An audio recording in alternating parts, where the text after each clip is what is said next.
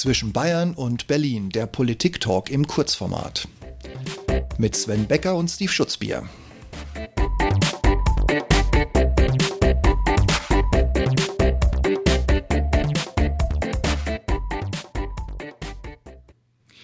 Du, Sven, sag mal, bist du so ein Rechter? Nein, du kennst mich doch gar nicht. Wie kommst du auf solche Ideen? Psst, psst, weg, weg, weg von dem Mikrofon. Sven, tut mir leid, sie werden einfach so schnell groß. und kaum einen Knopf im Ohr und ein bisschen pro sieben gesehen, schon kommen die schlimmsten Fragen auf Eltern und völlig unvorbereitete vorbereitete Politiker zu. Ich sehe ja kein lineares TV mehr, aber dass Laschet sich hier nach der Runde einfach nur eingraben kann, da brauchen wir nicht drüber reden, das ist doch wohl klar. Naja, ich finde schon, dass es ein wenig unfair ist, die Kandidaten so auflaufen zu lassen. Das sollte sich doch auch das Privatfernsehen ein bisschen schämen. Ich muss dir leider widersprechen, mein Lieber. Ich war ja selber lange Jahre Pressesprecher und somit auch bei Redaktionsbesuchen und Live-Interviews für Funk und Fernsehen und ähnlichem dabei.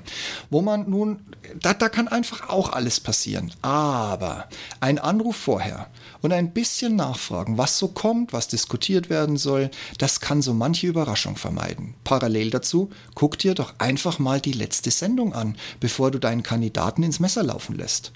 Und dass uns Armin nicht das beste Presseteam hat, konnten wir ja über so viele, viele Fettnäpfchen schon beobachten. Mir wäre einiges eingefallen, um die Bilder des scherzenden Kanzlerkandidaten hinter dem Bundespräsidenten alleine schon beim Filmen zu verhindern. Hm, so gesehen, da gebe ich dir jetzt recht. Da stellt sich nur die Frage, ja, was tut mehr weh, die Peinlichkeit erwischt worden zu sein oder von einem unfähigen Team nicht daran gehindert zu werden? Sven, genau das ist jetzt die Frage.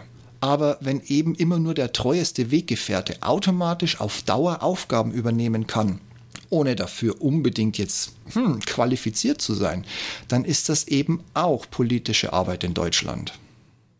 Apropos politische Arbeit, lohnt es sich denn den Endspurt, ja, die letzten Stunden des Wahlkampfs noch genau im Auge zu haben?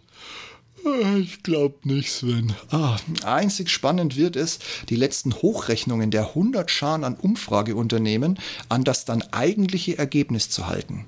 Bei der CDU, reine Schätzung meinerseits, dürfte noch Luft nach oben sein, wohingegen bei den Grünen der Fahrstuhl definitiv auch noch abwärts gehen könnte. Auch muss die SPD nicht wirklich Wahlgewinner werden, wenn sich die Corona-konformen Ansteher vor der Urne plötzlich Vernunft über die Bundesrepublik Deutschland ausbreitet oder der Wartende noch mal kurz nachdenkt, dass Olaf ja an sich keine Frage so wirklich beantwortet hat und auch die Journalie nur von einigen wenigen angeführt wurde, die mal Verfehlungen und Personalentscheidungen zwischen seiner angeblichen Hamburger Cum-Ex-Aufklärung und dem Weg ins Berliner Finanzministerium aufgelistet haben. So bleibt und wird aus dem Olaf kein Sie kennen mich Typ. Na denn, warten wir es ab, wie es ausgeht. Und wie lange sie denn brauchen, sich zu finden, nur ärgerlich für Merkel, dass jetzt ja doch nochmal Corona-Maßnahmen verkündet umsetzen muss.